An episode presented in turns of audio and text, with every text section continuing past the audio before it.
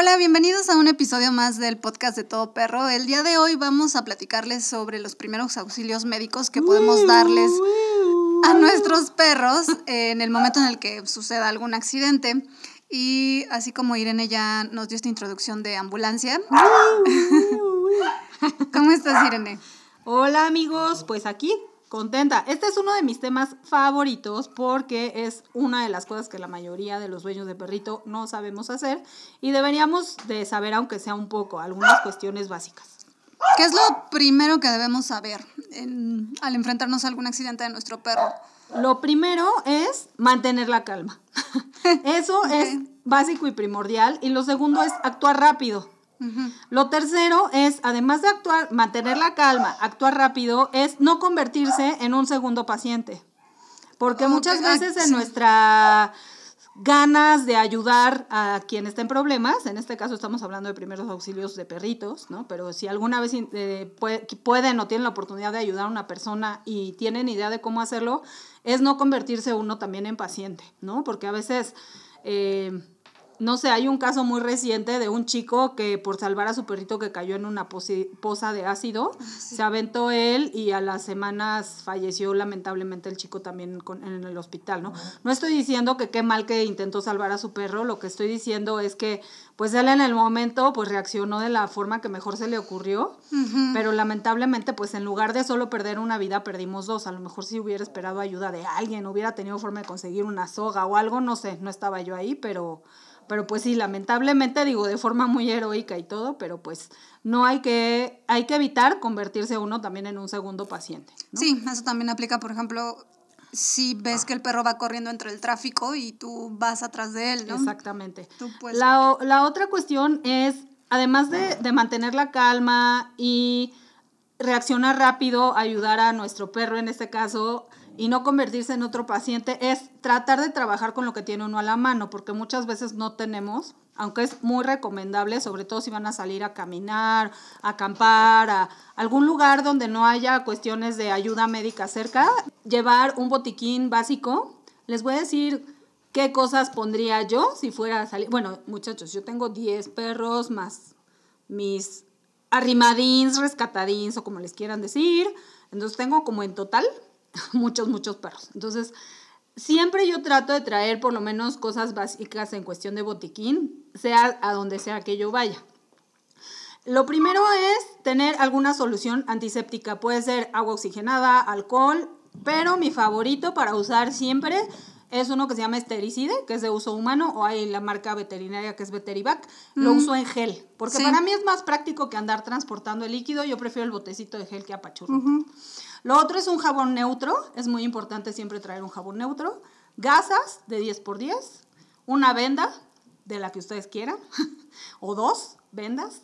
Eh, idealmente también trato de llevar agua o algún tipo de pues, líquido neutro, puede ser también suero, ¿no? Si, si están en el monte y no van a tener dónde conseguir a lo mejor hasta agua mineral, puede ser. El chiste es que sea agua pura, ¿no? Para no lavarle si es necesario con lodo. Agua oxigenada. agua oxigenada puede ser, pero el, chiste es primero lavar para quitar todo bacteria, sí, pero eso lo vamos a decir después. Además de eso, en el botiquín normalmente trato de llevar siempre un tipo tablita, palitos o algo con lo que yo pudiera llegar a construir a lo mejor una tablillita, mm. tanto para mí como para los perritos. Y eh, definitivamente siempre trato de cargar omeprazol, carbón activado, sucralfato para cualquier cuestión gástrica y algún antidiarreico, ¿no? Pero bueno, son cosas muy básicas y generales como para yo tener cubierta cualquier emergencia en lo que llegamos a un veterinario. Es muy importante hacer la aclaración que los primeros auxilios o estos tips que les vamos a dar no sustituyen la atención de un médico veterinario o tecnista. Sí, es la primera atención, pero después tenemos que ir. nada más, el primer auxilio se da, uno se vuelve como el primer respondiente, como el paramédico que está ahí en la situación y va a resolver.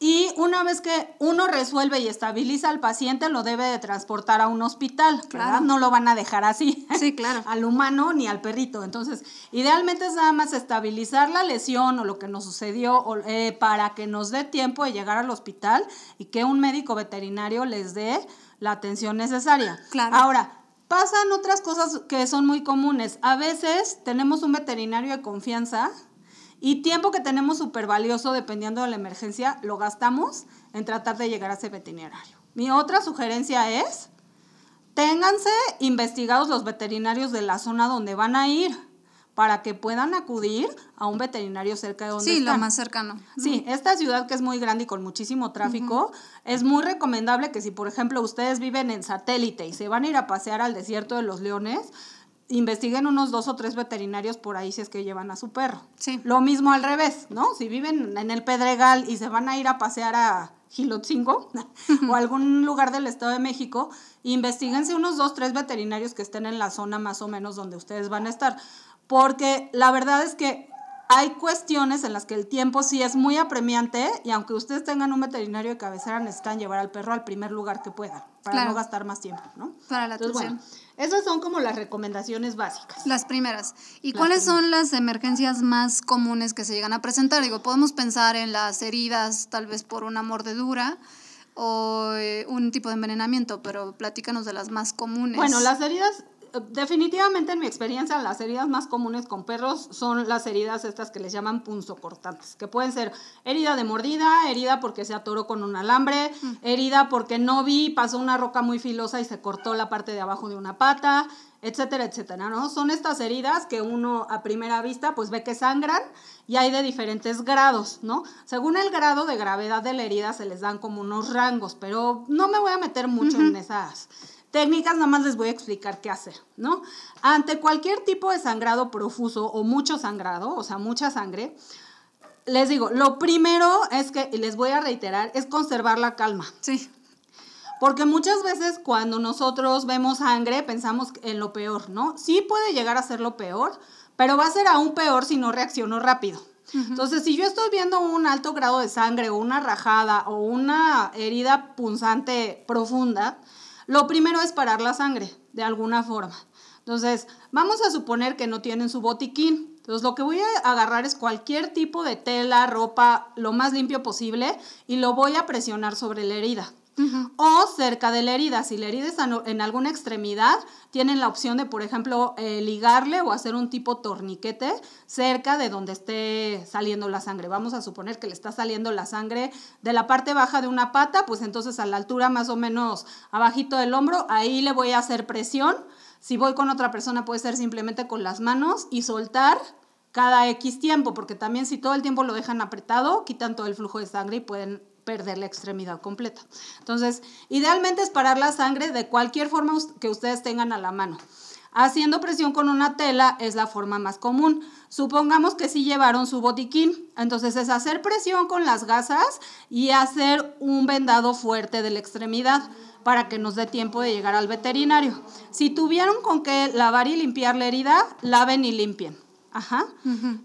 Lavar con agua normal y jabón neutro debe ser más que suficiente porque lo vamos a transportar a un veterinario, ¿no? Lo que les comentaba del estericide, si ustedes llevan el gel, es práctico en el sentido de que te echas el gel o lo puedes echar directo en la herida y no arde y te estás de alguna forma asegurando que no se quede ahí alguna bacteria, alguna bacteria o cosas que luego puedan complicar el tratamiento de la herida. Ok. Ajá, entonces lo primero es, si yo veo una herida, es tratar de parar la sangre, desinfectarla o limpiarla ya sea con agua y jabón o con alguna solución antiséptica y transportar al veterinario ya que la tengo contenida. Desafortunadamente, si el perrito tiene un accidente donde corta alguna arteria, igual que en las personas, ya sea yugular, femoral o así, no hay mucha forma, si ustedes no tienen un veterinario casi que al lado, de hacer mucho. Sí se puede tratar de parar la hemorragia y milagrosamente llegar y que a lo mejor puedan hacer algo por su perrito, pero se pierde la sangre tan rápido por las arterias que a veces es cuestión de pues unos minutos. No se los digo con el afán de que no puedan dormir hoy. Se los digo con el afán porque también si ustedes llevan varios perros y les pasan a varios perritos algo al mismo tiempo, entonces, se hace una cosa que se llama triaje. Ese triaje, que ahora es una palabra muy común por todo esto que estamos viviendo del bendito COVID, ese triaje es para que uno como paramédico o como primer respondiente elija cuál es el paciente más grave y trate de atenderlo si es que tiene remedio. Si no, se tiene que pasar uno con el siguiente. Ya sé que se oye horrible y súper cruel y espantoso, pero como les digo, en ese tipo de situaciones uno debe de tratar de salvar la mayor cantidad de vidas posibles. Entonces, si yo trato de ayudar a un perrito que tiene cortada la yugular y tengo al otro perrito al lado que nada más tiene una herida punzante, vamos a suponer que veníamos todos en el coche y nos pasó un accidente, ¿no? Entonces, va, voy a tener mejor probabilidades si trabajo sobre el perrito que tiene la herida punzante que si me voy sobre el que tiene la herida en la yugular, aunque una, yo voy a pensar que pues lo estoy dejando de ayudar, pero probablemente ustedes tienen que evaluar si tiene remedio o no. Ok, ese es el asunto de... Si estamos hablando de, una situación súper extrema, ¿no? Y en el caso de, por ejemplo, atropellamientos, ahí sí vemos que hay alguna fractura, pues también tenemos que ir rápido, pero me imagino que debemos ser muy delicados con los perros, ¿no? Al momento de tocarlos o levantarlos. Sí, en el caso de los atropellamientos que en la ciudad son muy comunes, lo primero que hay que hacer es no acercarse al perro a tratar de cargarlo.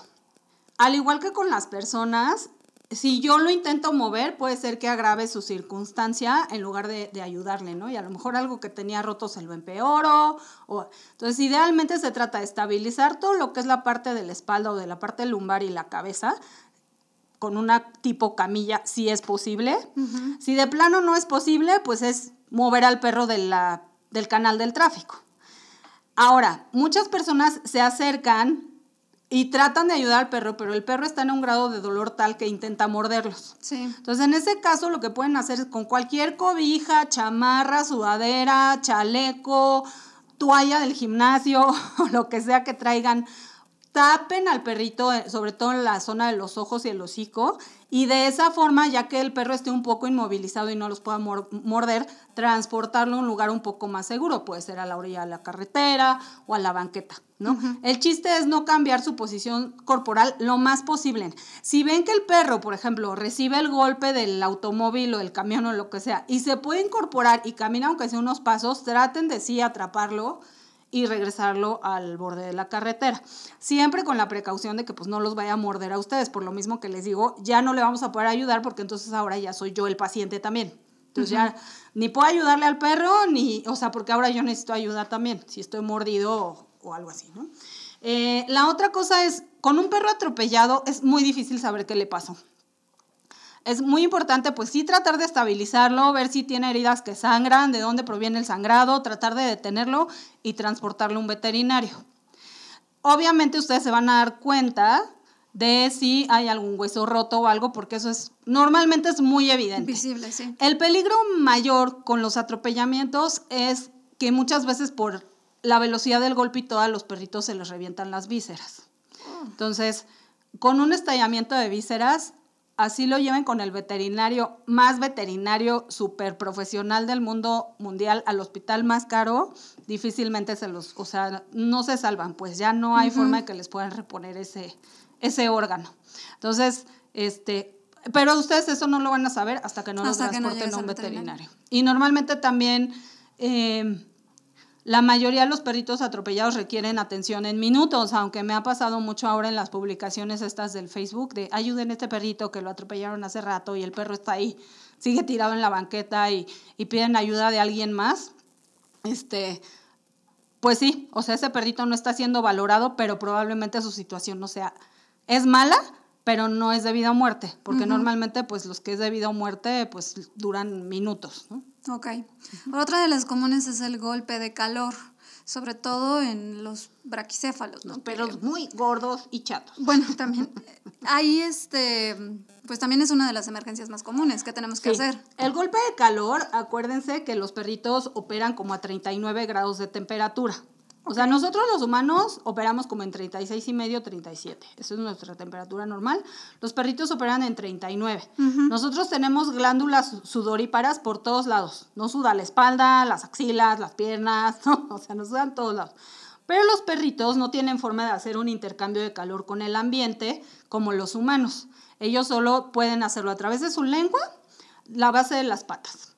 Entonces, es mucho más limitado lo que ellos pueden intercambiar el calor. Entonces, en, climas muy cálidos, son muy propensos todos los perros, no nada más los brachiocéfalos, todos los perros, a que les dé un golpe de calor. El golpe de calor es básicamente que en un clima cálido o no tan cálido, voy a recordar una cosa que ya nos pasó en el festival, que era un día bastante nublado, hubo un perro bulldog inglés, gordito, muy guapo, que le estaba dando un golpe de calor en un día nublado. ¿Por qué? Porque el perrito pues fue, estaba muy excitado, el clima estaba pues como unos veintitantos, yo con unos sí, 23 venía grados. en el coche, estuvo en un viaje en el coche de más de 20 minutos y llegó muy agitado. Llegó muy agitado y aunque había alberquitas y todo, al perrito ya le, había sido imposible, digamos, recuperar su temperatura normal. Entonces, lo que los veterinarios o lo, lo, que las personas, en este caso dando un primer auxilio, deben de hacer es tratar de regresar la temperatura del perro a una temperatura normal. ¿Qué pasa con esas temperaturas altas? Pues hagan de cuenta que se están ustedes cocinando por dentro ni las enzimas del cuerpo ni las funciones corporales normales están preparadas para soportar estas temperaturas. Entonces, todas las proteínas, las enzimas se empiezan a destruir ellas mismas y no logran regresar el cuerpo a su estado de temperatura normal. Entonces, si nosotros no, lo, no ayudamos a ese proceso, el perro entra en un estado que se llama de shock, que es un shock metabólico, del cual ya después es muy difícil sacarlos. O sea, normalmente, si no se atiende a tiempo, la consecuencia es la muerte del perrito. Entonces, este, a todos estos que pues dejan a sus perritos en el coche en el sol, es muy peligroso aunque le dejen la ventana abierta. Si lo dejan en una sombra, en un estacionamiento techado, porque también me ha tocado ver este que, ay, ¿quién dejó este perro en un estacionamiento techado a la sombra? O sea, en la sombra, muchachos, no les va a pasar nada menos que vivan en Hermosillo y estén a 45 grados. claro. Realmente, por ejemplo, una temperatura de 20 grados a la sombra en un estacionamiento techado, un perrito con sus vidrios abiertos, no le va a pasar nada. Pero a un perrito que yo dejo en el sol o que tengo mucho tiempo en el sol y no le doy agua o no le pongo una tinita para que se refresque, puede empezar a tener signos o mostrar síntomas de un golpe de calor. Y ahí lo primero que tenemos que hacer es bajarle la temperatura con agua. Agua, ¿se acuerdan que les puse un litro de agua por ahí en, su, en su botiquín? Es bajarle la temperatura con agua si pueden mojar una toalla y ponérsela al perro, tipo así una compresa fría, ponérsela al perro. Idealmente no es tampoco ponerle, ya saben, estoy hirviendo y me ponen hielo, porque entonces eso también le puede ocasionar shock. Tiene que ser templado, o sea, algo templado que regrese la temperatura. Si el perro empieza a enfriarse, entonces sí usar hielo, si está el hielo disponible, pero sí tratar de, de ayudar, digamos, al perro a estar en un lugar seco, frío, ¿no? O húmedo o frío. Si, por ejemplo, están en el bosque caminando y cerquita tienen un río y ven que su perro, ah, ¿cuáles son los síntomas? Sí, o sea, ¿cómo te das ah, ¿cómo me doy cuenta? Bueno, el perro empieza a jadear bastante. La mayoría de los perros em, empiezan como a perder la conciencia, o sea, se ven débiles, como mareados y se sienten muy calientes. O sea, lo que ustedes normalmente sienten calientito a su perro, lo van a sentir hirviendo. Si no tienen un termómetro a la mano, lo mejor es vámonos al río y nos echamos un chapuzón, los dos, y aquí nos quedamos hasta que nos, nos otra vez este, pongamos templados, ¿no? Eh, si no tienen esa opción es con la botella de agua, si no tienen esa opción es poner a la sombra, pedir hielos, tratar de mojar la lengua con, con los hielos que tengamos, mojar la base de las patas, el abdomen, las orejitas, todo eso, para que el perrito poco a poco vaya a, recuperando su, su temperatura normal. Si no tienen nada de eso alrededor, este, pues desafortunadamente la consecuencia puede ser fatal. O sea. Sí, tienes que correr al veterinario. No, de todas formas lo que les digo es, aunque ya lo templé, bueno, sí, necesito, después llevarlo al veterinario a que, o en el camino le voy a poner la toalla con el agua y etcétera, en lo que llegamos al veterinario. Ok. Ajá, pero les digo, la verdad es que no se traten de esperar a ver si sí, estoy hablando que estamos en el bosque y a lo mejor no me puedo regresar, ¿no? Pero si están en la ciudad y a lo mejor llevan a pasear a su perro a Chapultepec y se calentó ahí horrible, es subirlo al coche, enfriarlo ahí con lo que traigan, echarle el agua encima, lo que sea, en lo que llego al veterinario. Ok. No perder tiempo. Ahora, otra de las comunes es la asfixia, que mm, pues no todos podemos saber estas técnicas de qué hacer, pero sí podemos dar una primera atención también, ¿no? Exactamente. Bueno, la asfixia, el, la forma más común de asfixia para un perro es porque se tragan algo que no, que se les atora, ¿no? En el tracto respiratorio. Este, ¿Cómo lo van a notar? Bueno, el, notar a un perro ahogándose no es tan difícil, ¿no? Hay que primero ver si hay alguna causa de la asfixia, porque muchas veces incluso hay enfermedades que pueden ocasionar que el perro, no sé, un, una alergia o algo así que le ocasione un ataque como tipo de asma, como a las personas, también puede ser una razón por la que veamos ahogándose a nuestro perrito. En este caso, si es un objeto, ¿no? Y yo le abro la boca y lo alcanzo a ver, pues eviten tratar de agarrarlo a ustedes a menos que sea su última opción. Porque a la hora que lo intenten agarrar puede ser que lo empujen más hacia adentro, entonces no queremos eso. Si es un perro pequeño, hay que voltearlo hacia arriba, o sea, de los cuartos traseros de las patas de atrás, voltearlo hacia arriba que quede completamente de cabeza y este si, si pueden darle palmada en la espalda, palmada fuerte, no tengan miedo de lastimarlo. O sea, sí le va a doler, pero prefieren que le duela dos segundos a que el perro se asfixie en Sí, para que lo pueda escupir. Ah, eh, se puede aplicar también la maniobra de Hemlich en los perritos. Lo que pasa es que para aplicar la maniobra de Hemlich no es tan fácil. Hay que saber colocar perfectamente las dos manos juntas con el, con el pulgar hacia arriba y hacer la presión exacta donde el perro termina su, su esternón.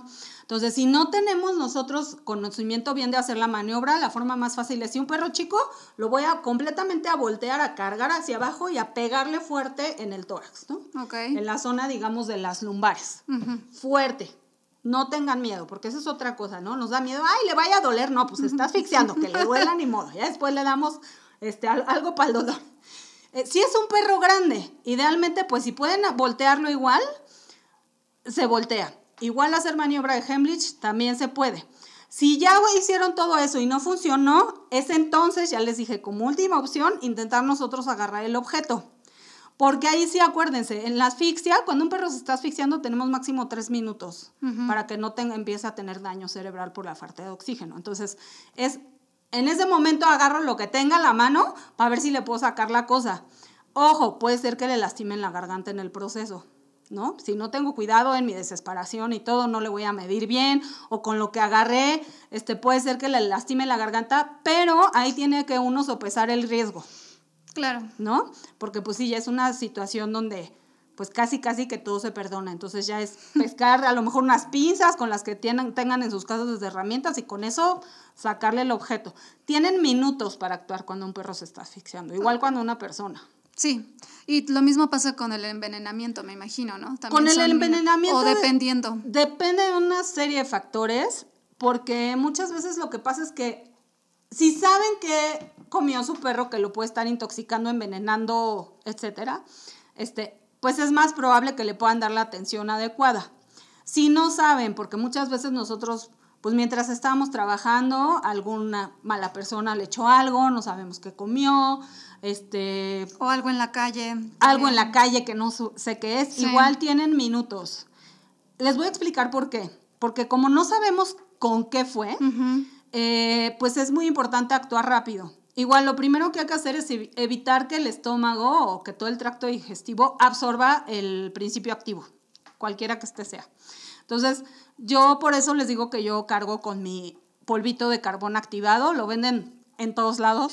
Pero sí, el carbón activado es bueno en el sentido, no es la solución, no desenvenena al perro, no desintoxica al perro, pero sí evita que la absorción del tracto digestivo sea la máxima, ¿no? Mm. Eh, ¿Por qué les hago esta aclaración? Porque ya sé que mucha gente viene por su carbón, carbón, activado y si no saben que se tragó su perro se lo van a dar y luego me van a echar la culpa de que el perro se les murió si no lo llevaron al veterinario. Entonces, no es la solución dejarlo sin ir al veterinario.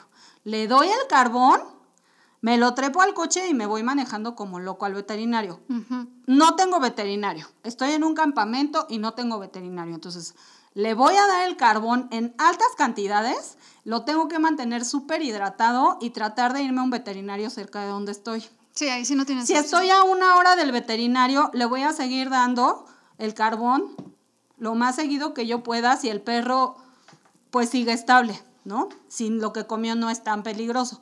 Si lo que comió es muy peligroso y en una dosis alta, pues lo más probable es que si no tiene atención veterinaria, su perrito igual termine falleciendo. ¿Ok? Entonces, la otra cosa que yo uso también mucho es el sucralfato. O sea, el sucralfato a lo que ayuda es que eh, protege la mucosa gástrica, igual de absorción. Incluso si su perro por accidente algún día se les come una pastilla de algo que ustedes no saben qué es, le pueden dar el sucralfato en lo que llevan al veterinario. Ok. Sin embargo, no sustituye la atención veterinaria. Sí, no, eso es importante. Si, si ustedes vieron que agarró su perro y lo pueden agarrar, no con sus manos, lo agarran con una bolsita, con unos guantes, con algo que no toquen ustedes lo, lo, que agarró el perro y llevarlo a ver si el veterinario puede averiguar qué es. Normalmente lo que el veterinario va a hacer es que ustedes ya dieron el primer auxilio, llevaron al perrito eh, y le va a poner una terapia de líquidos y pues algo más para protegerle todo lo gástrico. Si es una cuestión neurológica, también le van a dar cosas para que no les den convulsiones, etcétera, etcétera, etcétera. Entonces, pero sí, lo que les estoy diciendo no sustituye la ayuda de un veterinario. Claro. Y algo que también eh, se presenta de repente muchos son los vómitos y las diarreas. Igual puede ser por algo que comieron o este, algo que les esté cayendo mal. Pero en qué momento tenemos que, porque a lo mejor tienen vómito un día y dices, bueno, me espero o voy al momento, es una emergencia o no. Bueno, yo, todo depende también mucho del lenguaje corporal de su perro. O sea, si su perro está activo, toma agüita bien, comió bien, ¿no? Está en su, digamos, estado normal. ¿no? Y vomita una vez, pues a lo mejor pues algo no le cayó también de la comida o se comió algo por ahí que no nos dimos cuenta. Entonces es observarlo, mantenerlo bajo estrictos, o sea, pero no es observarlo y ya ahí mañana veo. Es si vomito en la noche, pues en la, en la me estoy viendo en la noche cómo sigue. ¿Cómo sigue? Si vuelve a vomitar una o dos veces más, para mí ya sería cuestión de revisar con el veterinario, por lo menos por teléfono, qué puedo hacer. Si el perro está decaído, no quiso comer, se ve mal, se le ven los ojos vidriosos y vomita, tienen que correr en ese momento al veterinario. Con el vómito, también, por ejemplo, muchos, muchos venenos y así el cuerpo trata solo de sacarlos. Entonces, muchas intoxicaciones, muchas cuestiones que nosotros no sabemos o no nos dimos cuenta, el cuerpo del perro solito nos avisa vomitando. Entonces, si ustedes esperan demasiado tiempo, puede ser que no se hayan dado cuenta que el perro se comió sí, que un ibuprofeno que es súper tóxico para ellos y el perro empieza a vomitarlo y yo digo, ay, no está tan mal. Y al día siguiente resulta que ya tiene daño hepático o algo así. Ok. Entonces, eh, si sé de dónde viene, es le hablo a mi veterinario, por ejemplo, me ha pasado mucho, yo no soy veterinaria, muchachos, pero luego cuando no encuentran a los veterinarios me hablan a mí para que les dé esperanza, sé que le va a pasar súper. Pues me pasa mucho que me hablan en la noche, oye Irene, es que fíjate que mi perro se comió un jabón, ¿no? Un jabón de manos, o sea, las pastillas de jabón, ¿no? Y yo, bueno, o sea, tiene un pastor alemán y se, le mordió un cacho al jabón. Le digo, bueno, probablemente vomite, pero como sé de dónde viene, pues no le va a pasar nada. Manténlo en observación, dale esto y ve, llévalo con tu veterinario. Es que no está. Ah, bueno, en cuanto puedas, llévalo al veterinario. Pero si fuera un chihuahueño pequeño que se come la misma porción de jabón que el pastor alemán, entonces estamos en problemas. Ok. También tiene que ver eso. Es importante que si ustedes no saben el origen del vómito, porque el origen del vómito puede ser N cosas. Sí, muchísimas. Puede ser desde falla renal, falla del hígado, me comí algo que no me cayó bien, este, hice trampa y le robé un pingüino a mi papá, ese tipo de cosas. Sí.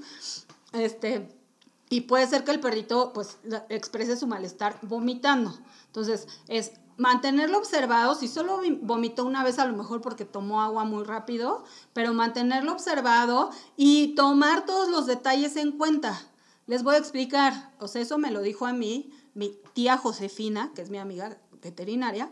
Eh, yo le he preguntado que qué es lo que más trabajo le cuesta para poder tomar decisiones cuando llega alguien describiendo este tipo de síntomas de vómitos, diarreas y así, ¿no? Y lo que ella me, me, cuenta es que muchas veces los dueños no saben especificarle bien si el perro comió bien, si defecó bien, si orinó bien y qué calidad ¿no? Tanto de, las heces fecales como de la orina, tuvo el perrito, qué frecuencia, qué frecuencia de vómito, qué color, etcétera, etcétera, ¿no? Yo creo que incluso vale la pena exagerar y si ustedes están viendo a su perrito mal o empeorar, llevar una muestra de lo que estamos observando. ¿No? Ya me, ah, por más asco que les dé, sí, o tomar una foto. sí, bueno, ahora como que el asunto de las fotos ya es más, pero sin embargo ellos necesitan también información del olor y del aspecto. A veces las fotos, pues sí, no te va a oler y se va a ver perfectamente bien, entonces, pues agarren una bolsita y lleven su bolsita, ya si les sirve o no al veterinario, pues si no la tiran a la basura no pasa nada. Pero sí es importante que si ustedes detectan cualquier cosa anormal con el vómito y la diarrea de sus perritos. O sea, si ya sé que se comió algo que no estaba permitido fuera de su dieta y que le cae mal, si me robó unas papitas, sí. ¿no? Al día siguiente va a tener diarrea y probablemente sea nada más una diarrea en la que necesito consultar qué medicamentos, si es necesario medicamentos, si es diarrea mecánica y nada más me van a mandar un antidiarreico, etcétera, etcétera. Sin embargo, si no tengo esa información, sí es importante acudir con el veterinario y el veterinario normalmente les va a pedir muestras, tanto de heces o de sangre o para ver cómo están los niveles del perro. Ya les dije, hay enfermedades ocultas que se pueden em, diagnosticar a través de que el perro empieza con una crisis de vómito, por ejemplo, insuficiencias renales y cosas así. Es muy común que los perritos tengan náuseas y vomiten. Entonces, em, pues sí, si ustedes saben a qué atribuirle el vómito y no ven al perro decaído, pueden esperar. Pero si no, pues hay que llevarlo lo más pronto posible al veterinario. Ya sea vómito o diarrea. Sí. Y por último, para cerrar el podcast, ¿podrías comentarnos algunas de las otras emergencias que son comunes y de las que tenemos que ir al veterinario inmediatamente? Sí, bueno, la, una de las más comunes para perros, sobre todo grandes y de pechos amplios, que Rottweilers, Grand Daneses, eh, Weimaraners es la torsión gástrica. La torsión gástrica es que se hace como una bolsa de aire en el, en el estómago, en el tracto gastrointestinal, y eso hace que se gire como un globo el parte de los intestinos, ¿no? Obviamente es de alta peligrosidad, ¿por qué? Porque si te rompe todo el flujo de sangre y se queda ahí la burbuja de aire atrapada, entonces van a notar una anorexia repentina del perro, una, los perros se sienten muy mal porque imagínense es muy doloroso y normalmente una forma rápida de darse cuenta de si el perro tiene buen flujo de sangre o no es poniéndole el dedo en la encía y la sangre tiene que regresar en menos de tres segundos. O sea, le pico la encía, digamos, le hago presión con mi dedo sobre la encía y yo tengo que ver que la sangre regresa rápido. Si la sangre no está regresando, quiere decir que por ahí en algún lado se está quedando atrapado el flujo de sangre. Entonces, todo ese tipo de emergencias donde la sangre no regresa a la encía, hay que correr volando al veterinario. Ok. Ajá. Y decirle que tiene el perro ese, o sea, que ustedes hicieron la prueba que el perro no tiene retorno de sangre. Ese síntoma. Sí. La otra es el prolapso del globo ocular para perros muy ojones. Shih Tzus, Boston Terriers, chihuahueños, ¿qué es el prolapso? El prolapso es que con cualquier presión extra, o sea, puede ser que incluso que el perrito corriendo se golpee con un mueble o se atore en una puerta o algo así, o con un juego normal con otro de sus perritos, la presión haga que el globo del ojo se pierda de la órbita, sí, sale como una bola. Este, hay prolapsos eh, que pues sí son muy graves y se cae todo el ojito y tienen que hacer una cirugía que se llama enucleación ocular, que es quitar el, órgano del ojito, porque cuando ya está todo fuera ya no va a funcionar por las terminales nerviosas y todo. Hay otros que no son tan graves, en los que el perrito se puede regresar el ojo y con cuidados en la casa, con cono y etcétera, este, el perrito puede tener su ojo normal. Sin embargo, este, si les llega a pasar eso, es muy importante recibir atención veterinaria de inmediato. Lo único que pueden hacer, si no es un prolapso completo, es mantener el ojo humectado con este, cualquier lágrima artificial en lo que llegan al veterinario. No tratar de ustedes hacerle presión al, globo ocular ni nada porque podemos dañar más de lo que estamos ayudando. Otro muy común es el asunto de las convulsiones. Las convulsiones normalmente son de causa neurológica o metabólica. Ustedes no le van a poder atinar o envenenamiento. Metabólica me refiero también a que puede estar envenenado su perro. Em, causa neurológica puede ser su perrito es epiléptico o alguna otra cosa así. Ustedes no van a poder hacer nada si el perro se está convulsionando, más que ponerlo cómodo y transportarlo rápido al veterinario. Y el veterinario con pruebas diagnósticas, o sea, clínicas de laboratorio, es el que mejor les va a poder explicar de dónde viene lo que le está pasando a su perro. ¿Ok? Ok. Em, la otra son problemas cardiorrespiratorios. Mariana, voy a hablar del garrachicha. Este, bueno, los problemas cardiorrespiratorios son muy, muy comunes en razas que tienen em, derivaciones genéticas muy fuertes. Estoy hablando, sí, ya saben, de los bulldogs, de los pugs, de los salchichas, de los corgis, todos los perritos que tengan patitas de enano, cuerpos largos, narices muy chatas, ¿no? Y estas cuestiones de, el bulldog francés, todos esos, es mucho, muchísimo más común que tengan presencia de algún tipo de complicación cardiorrespiratoria.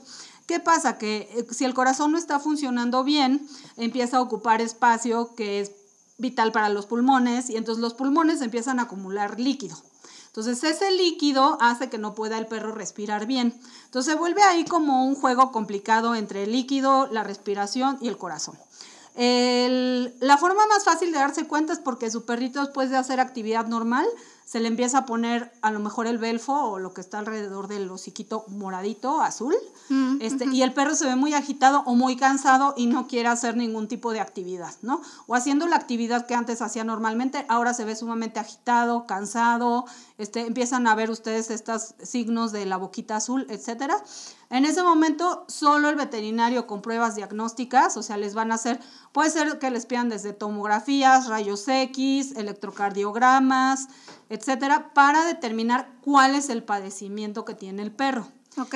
¿Por qué es importante determinar cuál es el padecimiento que tiene el perro? Porque dependiendo del padecimiento que tiene el perro, es lo que les van a mandar de diagnóstico en cuanto a medicamentos. Sí hay forma de tratarlos, ¿no? Y es un tratamiento que hay que estarle dando medicamentos de por vida al perrito, este, pero dependiendo de cuál sea tanto la función que tenga eh, su corazón y si está o no acumulando, acumulando líquidos, les van a mandar una serie de medicamentos de prescripción que son por peso y hay que hacerle un seguimiento anual a los electrocardiogramas y a los, todos los estudios para que el perrito lleve una buena calidad de vida. Ok.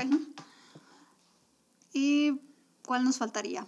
Nos falta, bueno, los accidentes vehiculares ya los cubrimos con el asunto de las eh, heridas. las heridas. Sin embargo, si su perrito está dentro del coche en un accidente vehicular fuerte o grave que ustedes tuvieron, es importante que aunque ustedes por fuera vean que a lo mejor al perro no le pasó nada, lo lleven a una revisión general del veterinario, porque a lo mejor no vimos si el perro hizo una torsión en la espalda a la hora que estaba el coche, el movimiento fuerte a la hora del impacto. Entonces, hay que llevarlos de todas formas a que los revise el veterinario. Ok. Eh, la otra es las caídas. Bueno, en las caídas igual. Hay que evaluar el grado de mal que tiene el perro. Entonces, es importante que en cuanto el perro caiga, si ustedes tienen forma de transportarlo al veterinario, lo hagan de inmediato.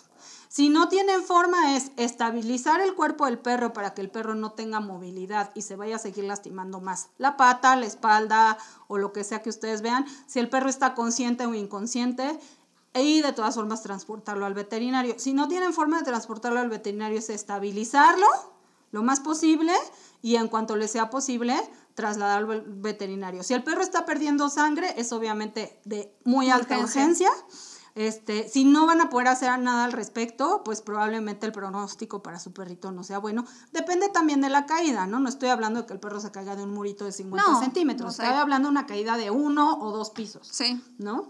Este, a veces los perros son un poco, ¿cómo se dice? No tienen percepción de los peligros, ¿no? No todos los perros, pero hay perros que de repente por ir a ver a otro perro se avientan de dos pisos, de tres pisos.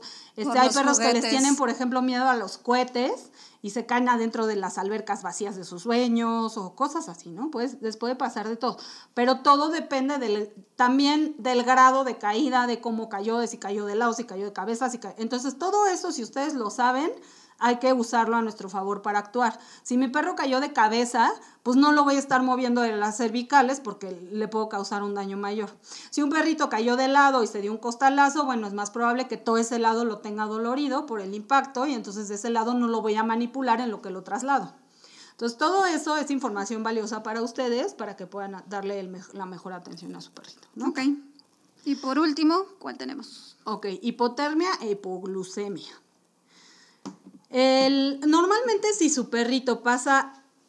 largos periodos de tiempo sin comer, sobre todo cuando es cachorro y los perros de talla pequeña que luego son un poco exigentes a la hora de comer y no se quieren comer su comida, puede ser que el perro por la falta de alimento, de glucosa, caiga en un estado de, de hipoglucemia. Si su perro lleva, no sé, más de lo normal sin comer y es chiquito o cachorro, o sea, de tamaño pequeño o, cachorro, es importante que traten de mantenerle sus, sus niveles de azúcar estables.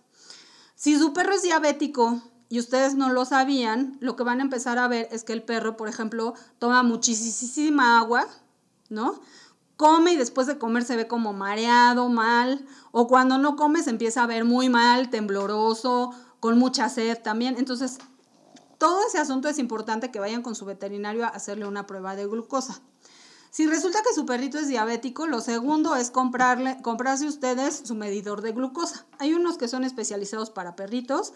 En mi experiencia, yo les recomiendo compren el genérico de la farmacia San Pablo porque es el más fácil de usar para los perros. A los perritos se les toma la glucosa de adentro del belfo, o sea, digamos en la parte interna del cachete lo volteamos hacia arriba y ahí le voy a picar para sacar la gotita de sangre. Entonces, por el tipo de aplicación de las tiras de todas las demás marcas, Acuchec y todo, no les estoy echando feo, muchachos. Sí funcionan muy bien sus aparatos, pero cuesta mucho trabajo sacar la muestra con el perro. En cambio, este de la farmacia San Pablo está muy fácil, lo recomiendo. ok. Este, ya que tengan una medida, el, el, nivel de azúcar en los perros, más o menos para que se den una idea, para que esté bien debe estar como entre 80. Ya si su perro es diabético, así como que 200 y para allá, si está en su periodo de alta azúcar porque acaba de desayunar, bueno, no está tan mal, debe estar más o menos entre 80 y 120. Eh, si el perro tiene menos de eso, ya está hipoglucémico, entonces pues tiene que actuar. ¿Cómo se actúa? Agua con azúcar, en una jeringuita, dependiendo del tamaño le voy a dar menos o más para subirle en ese nivel. Eh, ¿Por qué no debe de bajar tanto el azúcar? Porque pues el perro puede caer al igual que las personas en un coma diabético. Con la cuestión de las bajas temperaturas o la hipotermia. Eh, híjole, es mientras más pequeño sea su perrito, más fácil es que caiga en un shock hipotérmico. Es más fácil que un chihuahua, un yorkie, un cualquier perro de tamaño, de talla pequeña, eh, se, ponga hipotérmico y fallezca que un perro San Bernardo o un pastor alemán, un perro de masa más grande, porque obviamente sus cuerpos grandes conservan más el calor. Si están en un lugar muy muy frío y no, no le llevaron su chamarrita a su perrito pequeño, ustedes pueden proveerlo de calor ya sea con agua, calentándolo en un microondas o en la fogata o donde tengan, y hacer una botellita con agua caliente y estarlo poniendo fomentos calientes todo el tiempo. Ojo, ahí sí no vamos a usar mojado tiene que ser calor seco. O sea, no lo vayan a echar agua tibia porque entonces el agua luego cuando se enfría no les ayuda a su asunto. Este, venden también ahora unas cobijitas térmicas que si tienen a la mano pueden ocupar. El chiste es que pues no dejemos a nuestros perros. Hay una tabla en internet, la pueden buscar en Google, que dependiendo del tamaño del perro les dicen qué temperaturas son seguras para tener a su perro, sobre todo cuando baja, que cuando está alta, ¿no? Entonces eso sería básicamente lo otro de primeros auxilios. Este... Y pues con esto ya cerramos las emergencias más comunes, ¿no? Creo que hablamos de bastantes y esperamos que con esto pues tengan una guía de qué actuar si desafortunadamente tienen algún accidente. Exactamente. Esperamos que no, pero acuérdense, lo más importante en, no, es no, no, entren en estado de histeria junto con el perro o junto con las personas que están al lado de ustedes. Conserven la calma, piensen qué van a hacer, tomen lo que van a usar y vayan resolviendo. El tiempo es, todo el tiempo está en contra de ustedes cuando tienen una emergencia así, entonces conservar la calma es básico, porque lo que nos pasa a la mayoría es que, ah, ¿qué voy a hacer? Enloquecemos. ¿No? Sí. Enloquecemos y caminamos para un lado para el otro, ¿no? Entonces yo sé que es muy difícil, pero sí hay que como encerrarse en uno mismo, conservar la calma y actuar, resolver en ese momento. Y ya que el paciente esté estable o ya que lo hayan podido dejar en el veterinario, ya que estén en la consulta, entonces ya les... Sacan el estrés. Saquen todo, su peor yo, ya lloren, pataleen, pónganse histéricos, pero mientras necesiten ayudar al perrito, pues enfóquense en eso y enfóquense en llegar y ya después nos histerizamos. Ok, con esto cerramos el tema de hoy. Les agradecemos que nos hayan escuchado. Ya saben que nos pueden mandar sus comentarios o que nos pueden seguir en nuestras redes sociales y ahí enviarnos todas sus dudas o lo que quieran contarnos. Nos vemos, nos escuchamos en el siguiente podcast. Sí. Bye. Adiós.